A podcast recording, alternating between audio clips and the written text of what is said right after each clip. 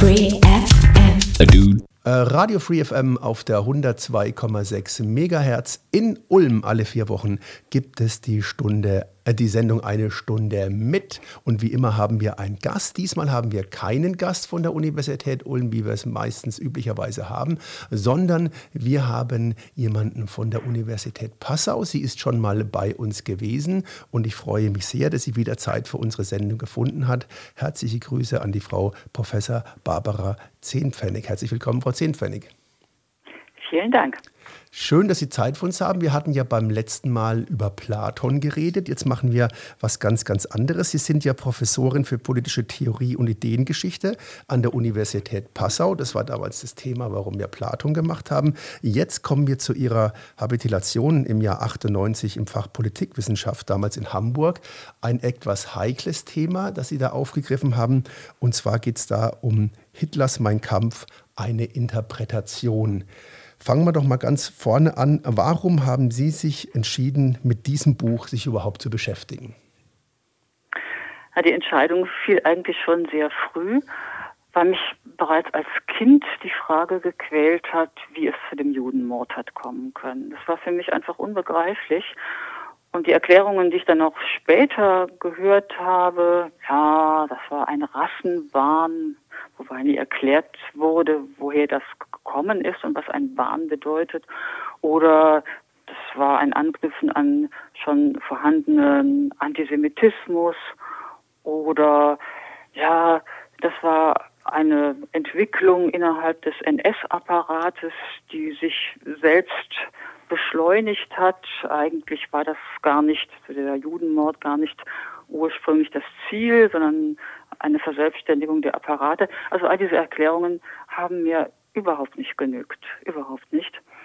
Und als Kind dachte ich bereits, dieser schreckliche Mann, der hinter all dem steht, Adolf Hitler, der hat doch ein Buch geschrieben, da muss das doch drinstehen.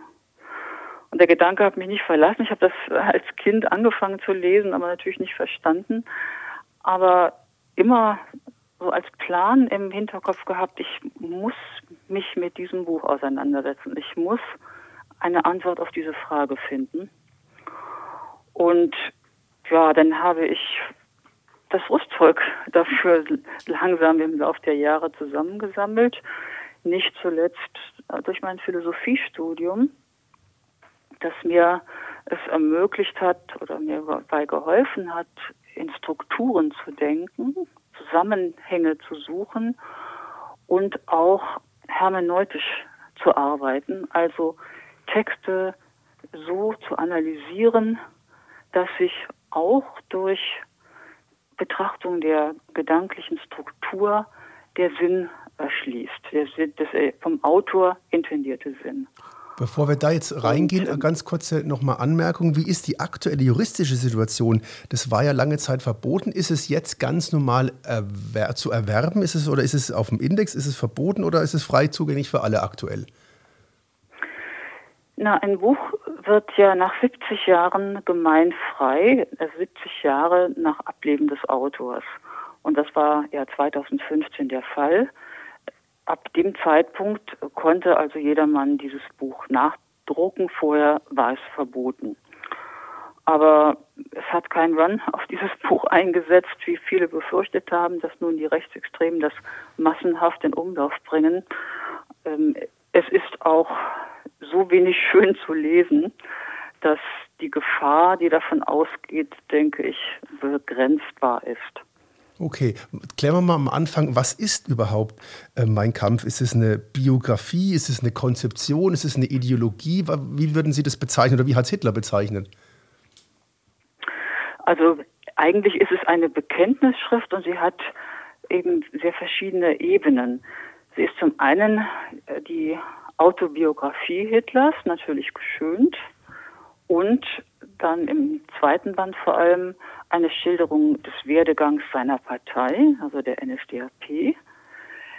Darüber hinaus ist sie aber auch ein, eine politische Programmatik. Er beschreibt da, also Mitte der 20er Jahre bereits, seinen innenpolitischen und den außenpolitischen Fahrplan den er abarbeiten will, wenn er an die Macht kommt. Und das hat er getan. Das war ganz erstaunlich. Und die letzte Ebene, die in diesem Buch von Bedeutung ist, aber nicht die unwichtigste, ist, dass Hitler in diesem Buch seine Weltanschauung entwickelt. Also all das zusammen ist mein Kampf. Also kann man sagen, es, es steckt da seine Ideologie hin, hinter, ist da äh, sozusagen abgebildet. Kann man das auf einen Kern zusammenfassen, was so der, der Kern seiner, seiner Weltanschauung ist? Ist das das Wesentliche? Ja, das ist natürlich schwer jetzt in einem Satz zusammenzufassen. Ähm, wenn ich mit dem Kern anfangen sollte, aber dann müsste ich noch ein bisschen weiter ausholen danach, ist die Auffassung, dass das Leben Kampf sein muss. Das Leben muss Kampf sein. Deswegen heißt das Buch ja auch Mein Kampf, weil der Mensch Teil einer natürlichen Ordnung ist, die ihrerseits gemäß dem Kampfprinzip funktioniert. Die Natur will also diesen Kampf ums Überleben, weil damit zwei Wirkungen verbunden sind.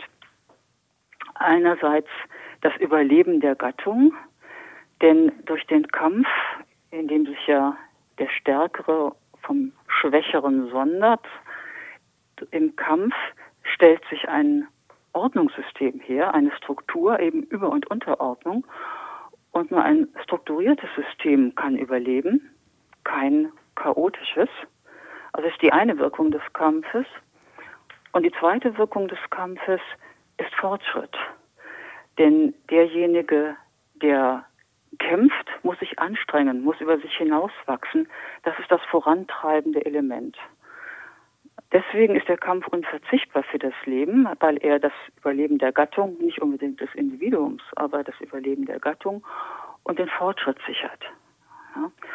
Und also und äh, der Fortschritt wird auch befördert durch die natürliche Auslese ne, und dass das Schlechtere überwältigt wird durch das Bessere. Das ist das Stärkere. Also das ist das natürliche Prinzip und Hitler sieht nun das moderne Leben als völligen Gegenentwurf zu diesem natürlich Gebotenen. Das moderne Leben ist also etwas, was den Menschen völlig von seinen natürlichen Wurzeln abgeschnitten hat, mit Gleichheitsideologie, Demokratisierung, Sozialismus, ist man auf dem Weg ins Chaos, ja, also weil eben diese Strukturen zerstört werden. Und der Mensch hat sich in ein Dasein bequemt, das den Kampf negiert, das ihn als moralisch böse ächtet. Er ergibt sich dem Genussleben. Er fühlt sich wohl in der Herde der Gleichen. Das Persönlichkeitsprinzip wird negiert und so weiter. Also es ist, also seine Wirklichkeitswahrnehmung entspricht eigentlich ganz und gar der, äh, die bei Nietzsche der letzte Mensch heißt. Der letzte Mensch, der also so wie ein Insekt den Erdball bevölkert, der Mensch, der nichts mehr will und nichts mehr wagt, der sich in seinem Wohlleben eingerichtet hat und die Erde zugrunde richtet. Also das ist so die, die Wahrnehmung Hitlers, wohin der Zivilisationsprozess uns geführt hat. Und er sieht nun die Zeit der absoluten Krise herangekommen, weil mit dem russischen Bolschewismus diese Ideologie auch noch auf die gesamte Welt überzugreifen droht. Also der russische Bolschewismus ist nur der Vorbote der Weltrevolution. Eine Wahrnehmung, die im Übrigen nicht ganz falsch ist, ja, denn in der Tat sollte aus der russischen ja eine Weltrevolution werden. Und Lenin hatte durchaus Europa, nicht zuletzt Deutschland, als mögliches Sprungbrett für diese Weltrevolution aussehen. Also das war nicht nur eine Einbildung Hitlers.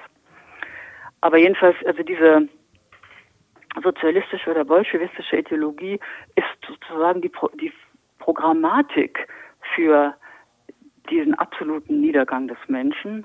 Und deshalb war er der Meinung, weil der Bolschewismus jetzt auf dem Sprung ist, muss dem ein, eine Gegenideologie entgegengesetzt werden. Das muss aufgehalten werden, um die Menschheit zu retten. Also er wollte tatsächlich wirklich die Menschheit retten und da gab es dann nur diese beiden Möglichkeiten, den russischen Bolschewismus und den Kampf. Also Alternativideologien gab es da keine oder war sozusagen das der große Gegner? Also er sieht äh, die anderen Weltanschauungen alle in dem Sog oder in der Richtung, die auch der Bolschewismus nimmt, also Liberalismus, Pazifismus, Internationalismus und so weiter. Das geht alles in diese Richtung des letzten Menschen, ja, diese Menschengleichheit, diese, äh, der ewige Frieden, ähm, die, das Prinzip der Masse statt der großen Persönlichkeit. Also alle anderen Ideologien sieht er in derselben Fahrtrichtung. Und er will nun dem etwas ganz und gar anderes entgegensetzen. Wo hat er denn diese Idee her? Sind es seine wirklich eigenen Ideen? Oder Sie haben ja Nietzsche schon angekündigt, das klingt ja auch so ein bisschen nach dem alten Griechenland. Hat er da im Prinzip Ideen übernommen oder ist das dann wirklich von ihm selber entwickelt? Also er hat sehr, sehr viel gelesen.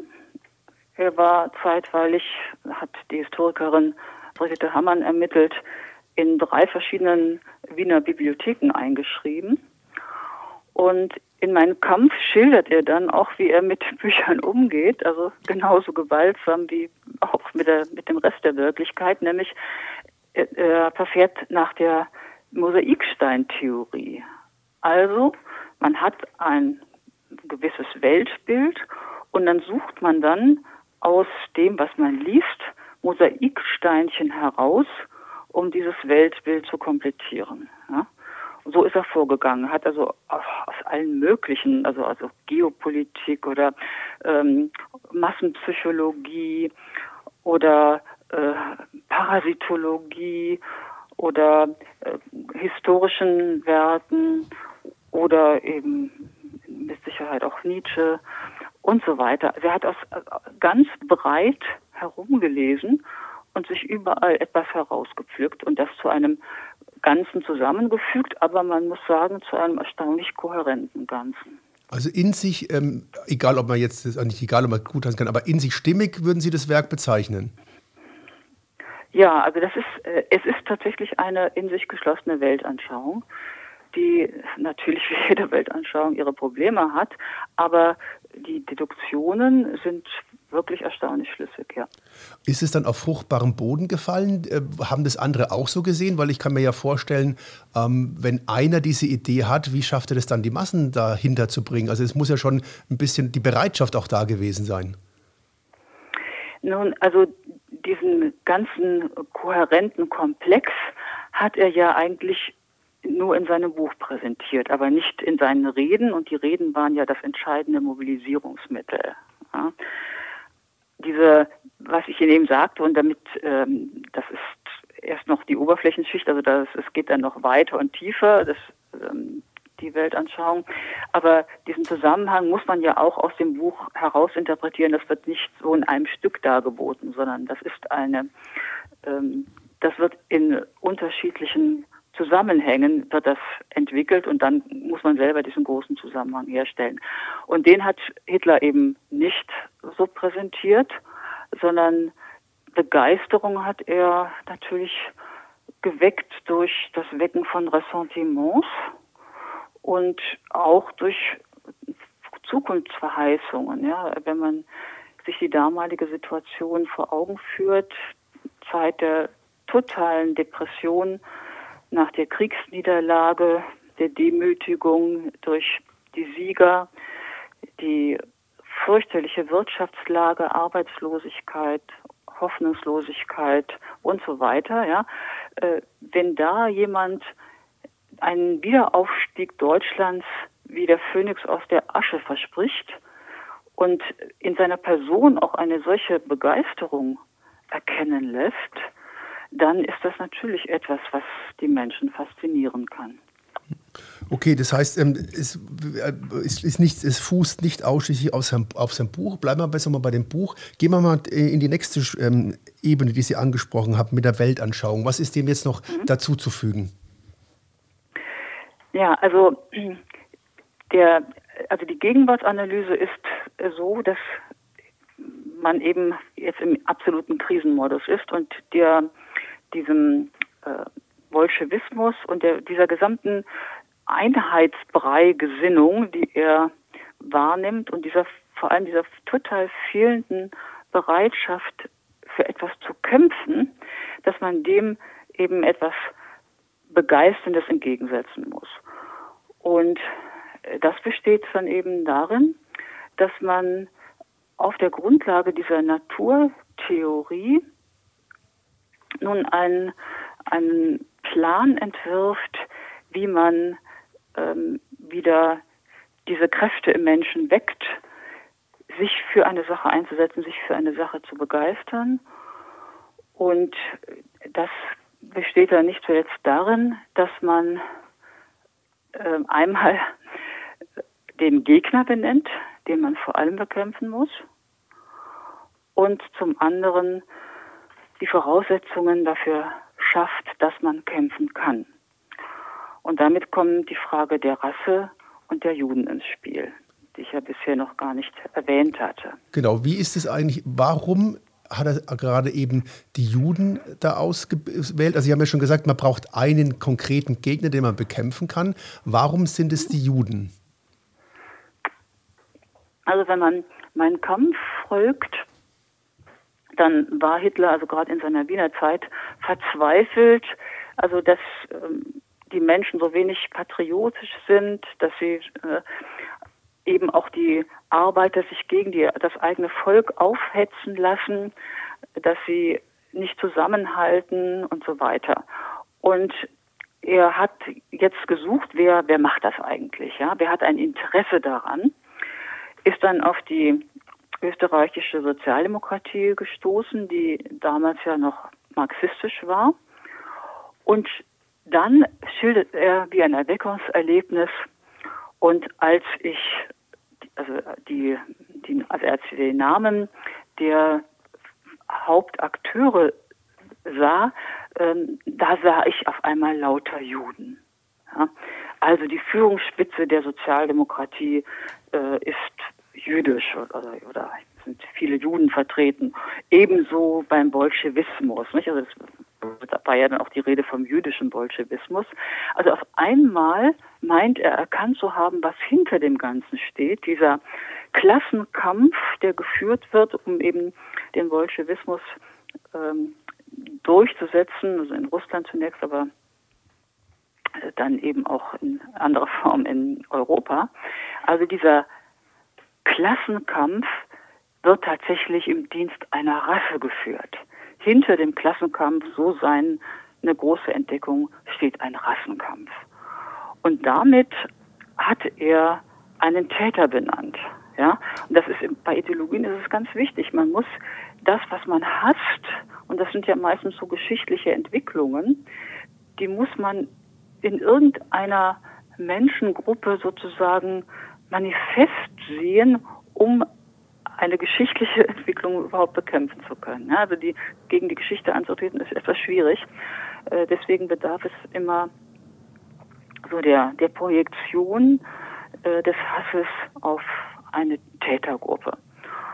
Und dann, also nach diesem Erweckungserlebnis, äh, hat man das, was man immer auch bei Verschwörungstheoretikern äh, wahrnimmt, ja, auf einmal sieht er nun überall Juden. Und zwar immer in den gesellschaftlich entscheidenden Positionen.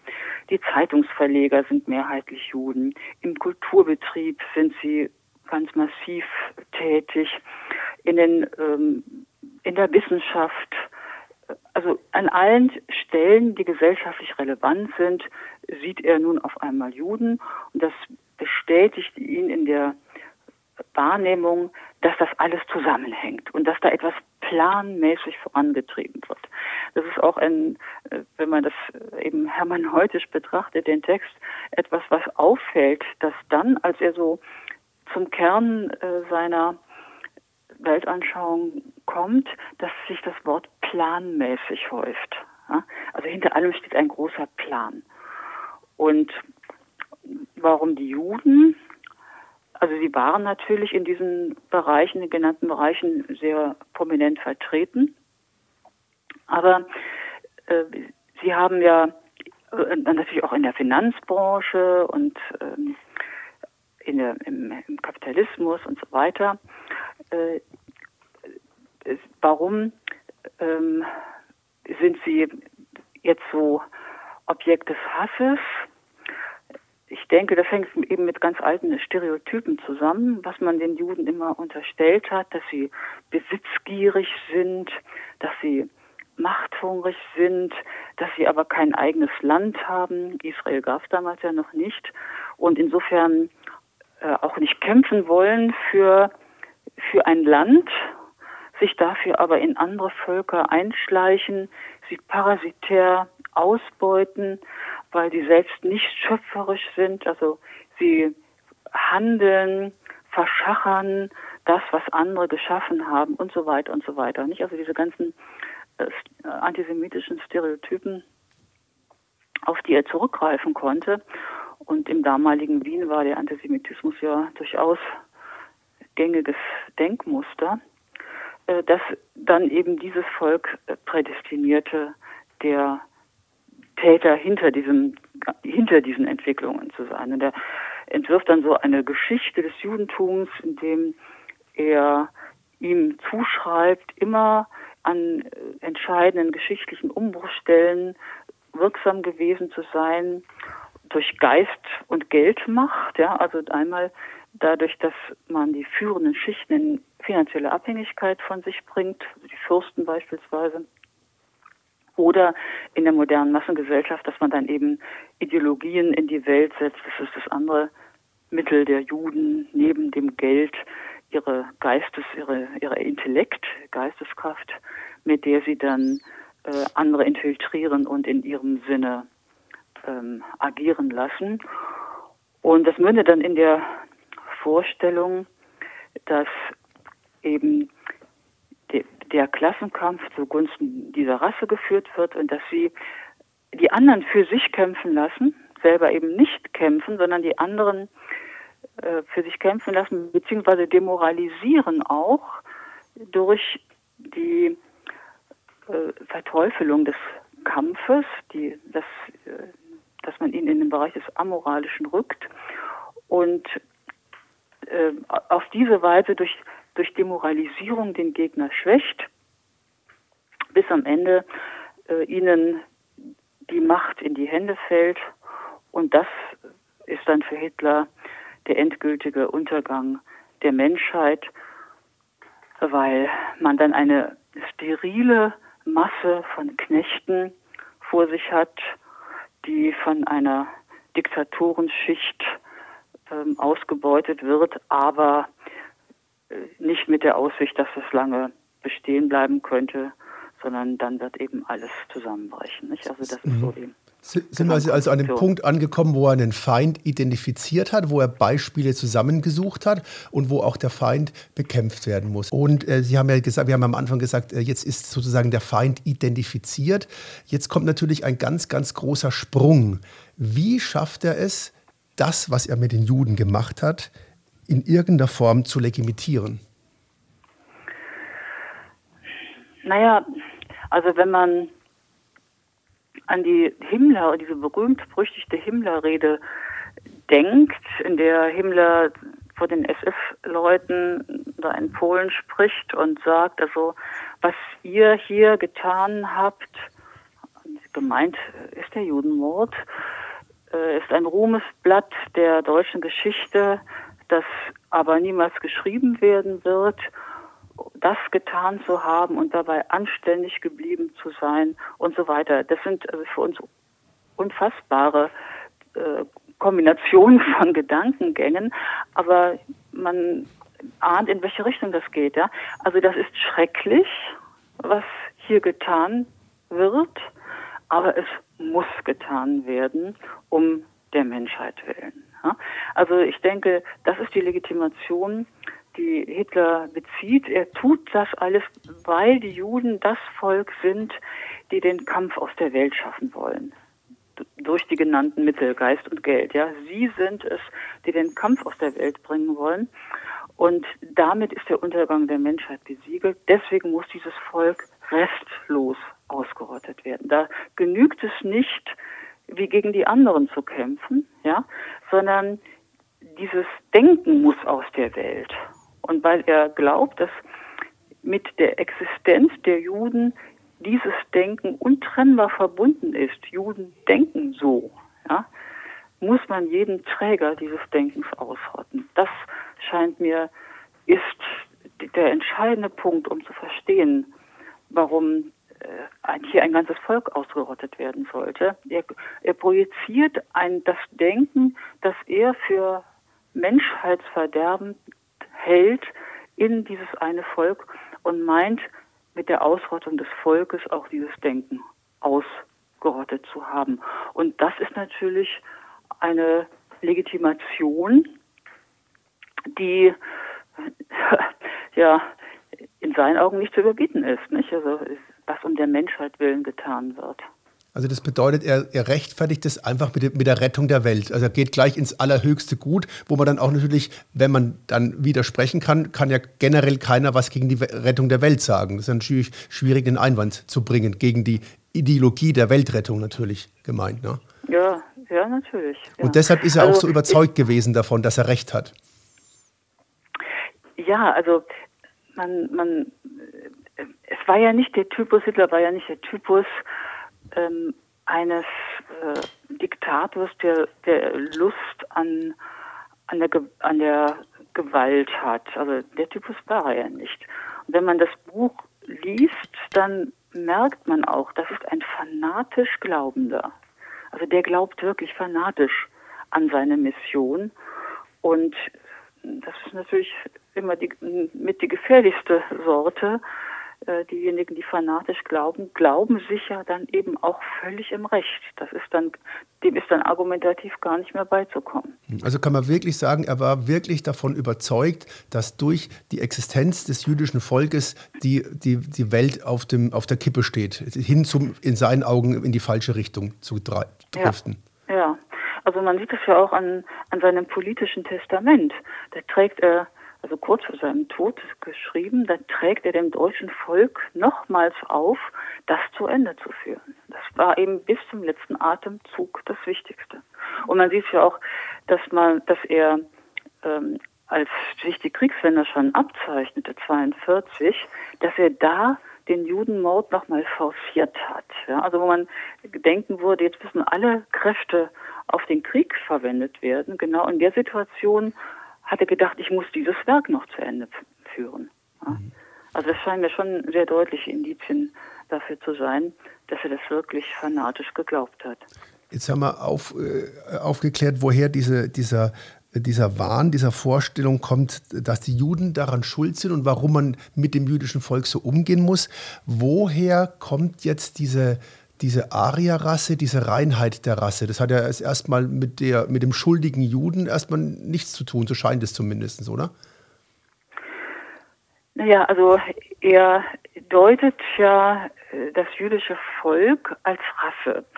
Und das ist für ihn auch eines der Erweckungserlebnisse sozusagen, als er glaubt, erkannt zu haben, ja, die tarnen sich ja nur als Religionsgemeinschaft.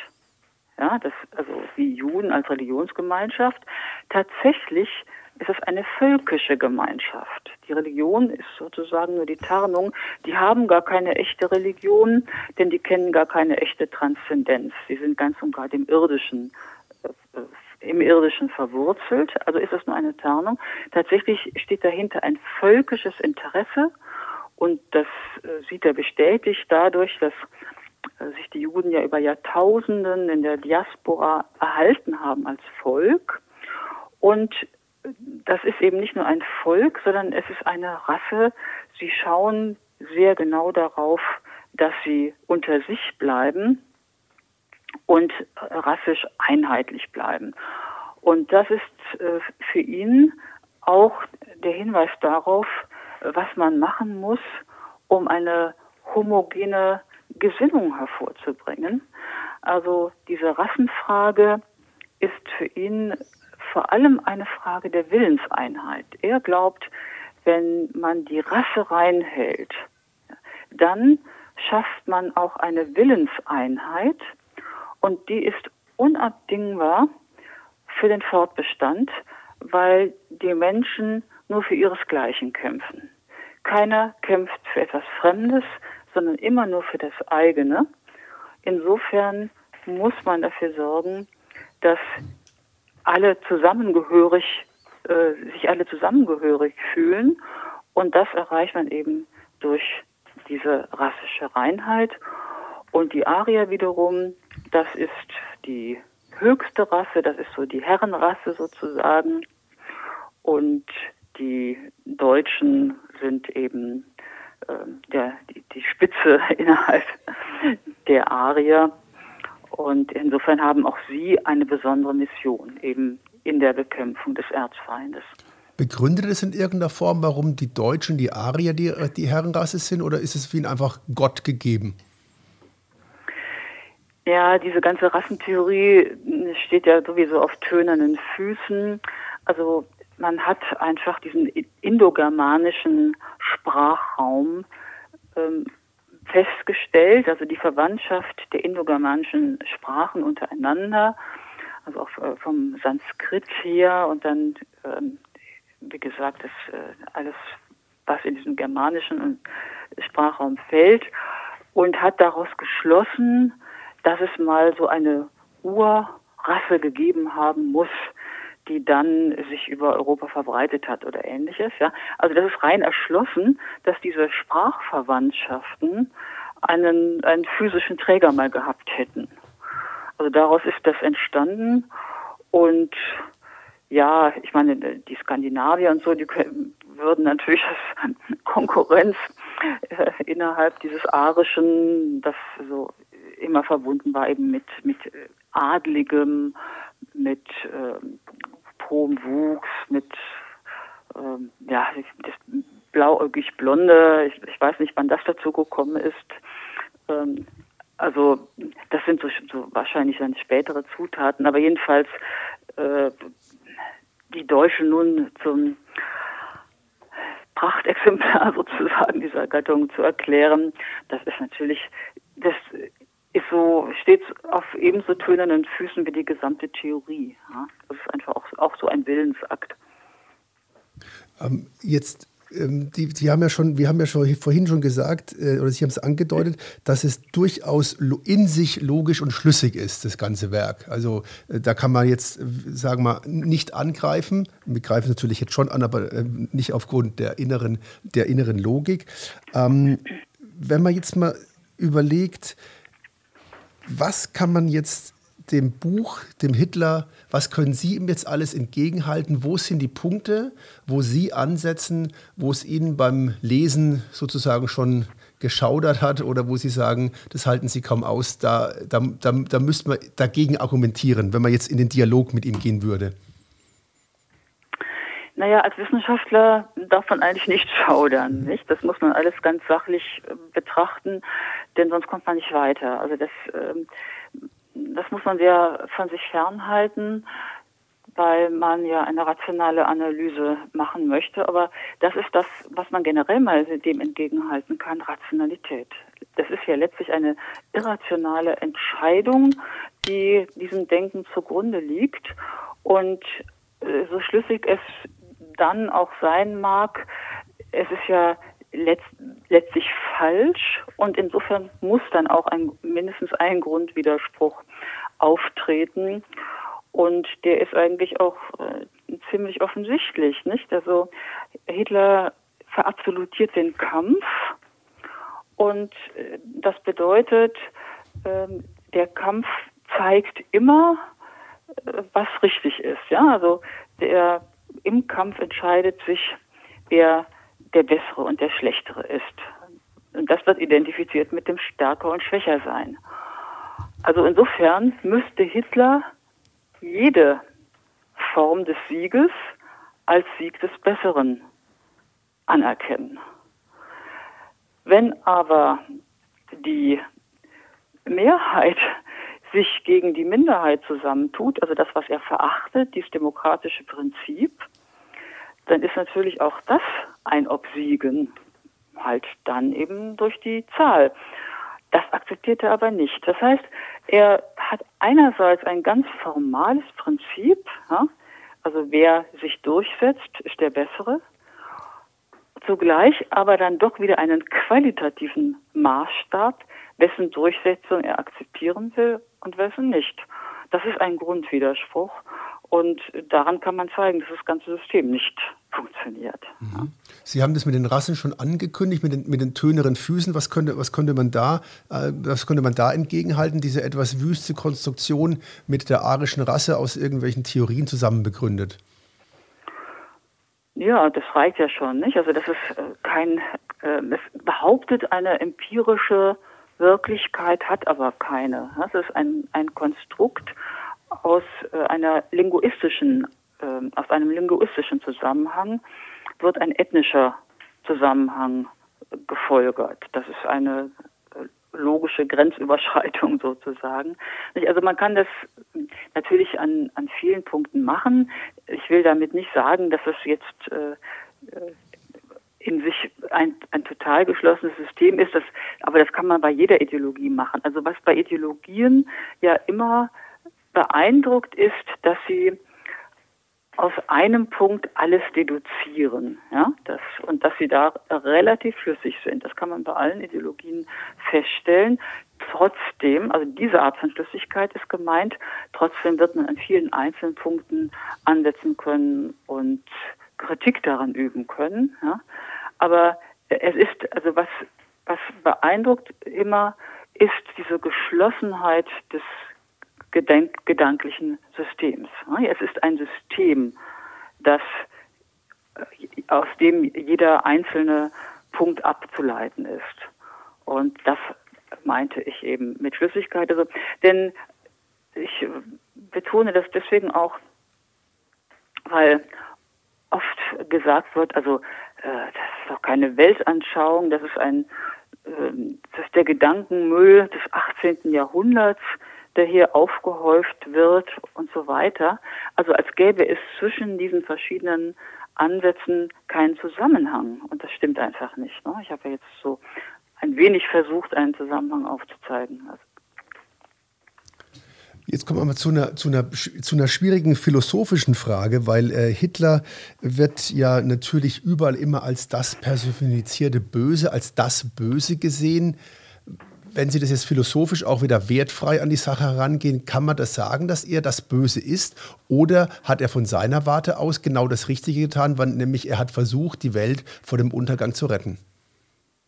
Also von seinem Selbstverständnis her ist er keinesfalls das Böse oder der Böse, natürlich. Also er dachte, er tut das Notwendige. Aber wir wiederum äh, sehen in ihm zweifellos einen ganz schrecklichen Menschen. Aber ich würde sagen, ähm, das Böse wäre der Teufel, ja, also etwas, also eine Existenz, die nur das ist. Aber Hitler war ein Mensch. Insofern ist, kann er nicht das Böse sein. Der Teufel ist eine Konstruktion, ja. Aber ein Mensch ist eben nicht nur das Böse oder ist nicht, ist nicht das Böse, sondern er hat eben böse Seiten an sich oder halt einen sehr dominanten bösen Charakter, das schon, aber trotzdem bleibt er ein Mensch. Also insofern äh, darf man das, finde ich, nicht machen, Menschen als das Böse zu bezeichnen. Dann stellt man sich mit ihnen auf eine Stufe, ja, wenn man hier nicht so differenzieren vermag. Es hat auch, das ist mir immer schon aufgefallen bei Hitler, so eine Entlastungsfunktion. Ja? Wenn man sagt, das ist das Böse, der Böse, dann kann man so tun, als hätte das mit einem selbst gar nichts zu tun. Ja? Da hat es sich manifestiert, aber das ist dieselbe Konstruktion, oder nicht dieselbe, aber eine symmetrische Konstruktion wie äh, diese, diese Projektion von allem Übel in die Juden. Das ist ähm, das, was böse ist, ist eine Grundmöglichkeit des Menschen. Das hat jeder als Möglichkeit in sich. Und die Frage ist, wie weit er dem Raum gibt. Hitler hat ihm sehr weit Raum gegeben. Aber trotzdem hat Hitler auch etwas mit uns zu tun. Wir sehen darin eine Möglichkeit des Menschen, die leider jedem Menschen letztlich offen steht. Gab es in der, in der Weltgeschichte schon mal Vergleichbares, dass jemand sagt, wir brauchen den unbedingten Kampf, um die Welt zu retten und es dann versucht hat, mit allen Mitteln durchzusetzen? Oder ist es wirklich das so ein einmaliges Vorkommnis? Also diese äh, Kampfesideologie, die oder der Kampfgedanke, ja, das Recht des Stärkeren, das ist natürlich etwas ganz Altes. Also wenn wir beispielsweise in die griechische Antike schauen, bei den Sophisten, da gab es äh, diese äh, Sichtweise, dass es ein von Natur aus ein Recht gibt, dass der Stärkere sich durchsetzt, dass man damit im Einklang ist mit der Natur. Das gab es dort ebenfalls schon. Man muss nur, das ist sehr erhellend, mal Thukydides lesen, über den Peloponnesischen Krieg, wie da die Athener mit den Bürgern von Melos, der Insel Melos, reden, die sie eben auch einnehmen wollen. Und die Bürger von Melos sagen, aber das, das könnt ihr doch nicht tun. Ähm, wir haben, das ist doch nicht gerecht. Wir haben doch das äh, Recht auf unserer Seite. Wir haben euch doch nichts getan und so weiter. Und die, die Athener sagen da knallhart, also auch wir glauben, dass wir das Recht auf unserer Seite haben, nämlich das Recht von Natur. Ja? Und das besagt, dass der, der sich durchsetzen kann, das auch tun soll und tun wird. Wir sind damit im Einklang mit diesem Recht, das eben auch in der Natur herrscht. Ja, und dann äh, haben sie, als die Melier sich nicht ergeben wollten, alle Männer umgebracht und Frauen und Kinder verkauft. Na? Also das ist leider Gottes kein neuer Gedanke. Mhm. Nur so eine umfassende Ideologie daraus zu machen, das würde ich schon sagen, das äh, ist ein Produkt der Neuzeit, die ja ohnehin dieses ähm, Gepräge angenommen hat, gedankliche Systeme zur Grundlage politischer Aktion zu machen. Da ist eben der Kommunismus das andere und der Islamismus, also der radikale politische Islam, versucht es seinerseits auch. Wenn man das jetzt logisch zum Ende denkt, wenn Hitler das Ende hat kommen sehen, kurz vor seinem Suizid, dann müsste er sich ja eingestehen, wenn er seiner Theorie glaubt, der Stärkere setzt sich durch. In dem Fall waren es ja dann die Alliierten, hat ja das deutsche Volk versagt. Also müsste er ja dann eigentlich eingestehen, äh, dass es alles so ist, wie er das haben wollte, der Stärkere gewinnt. Ja, das war letztlich auch die Konsequenz denn er gab ja kurz vor seinem Tod den Nero-Befehl. Das heißt, er befahl, dass den Deutschen die Existenzgrundlage zerstört werden soll. Also Infrastruktur und so weiter sollte zerstört werden, weil das deutsche Volk versagt hat.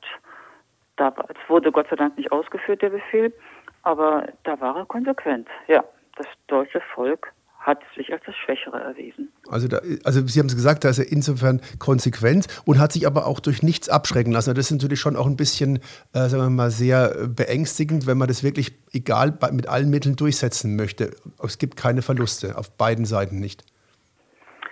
Ja, also wenn man derartig radikal ist, wie dieser Mann es war, und derartig gläubig ist, wie er es auch war, leider an das Falsche, dann äh, gibt es keine, keine Grenzen mehr. Das ist das Problem. Ne? Also ähm, auch diese absolute Notwehrsituation, das, das erleben wir ja auch wieder, ja.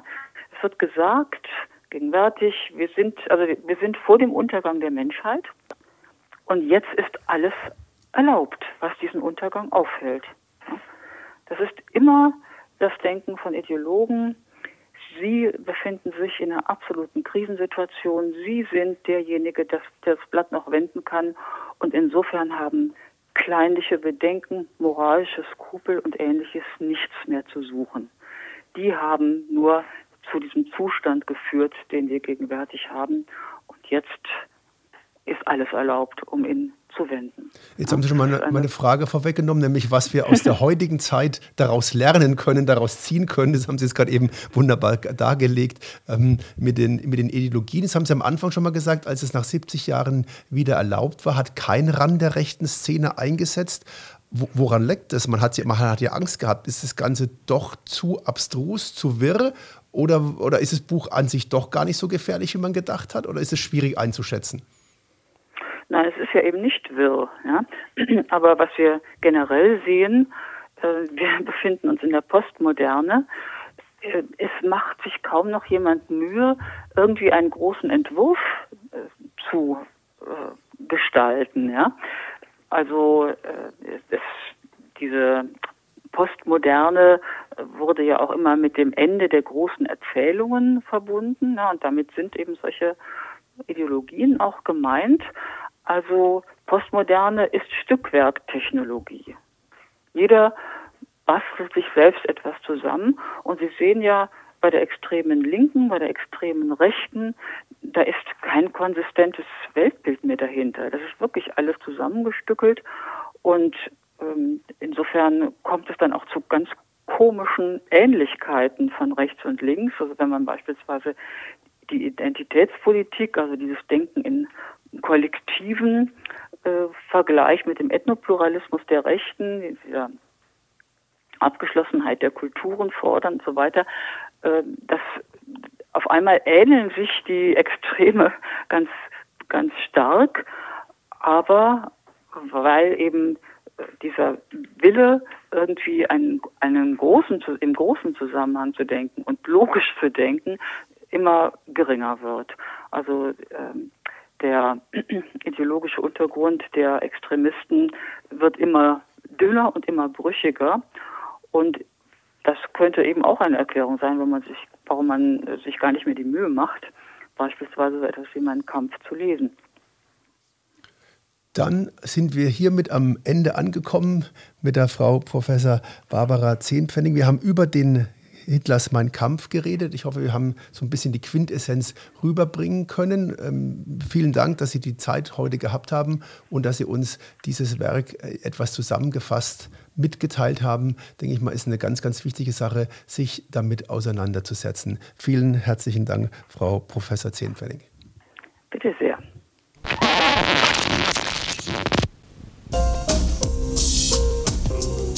Free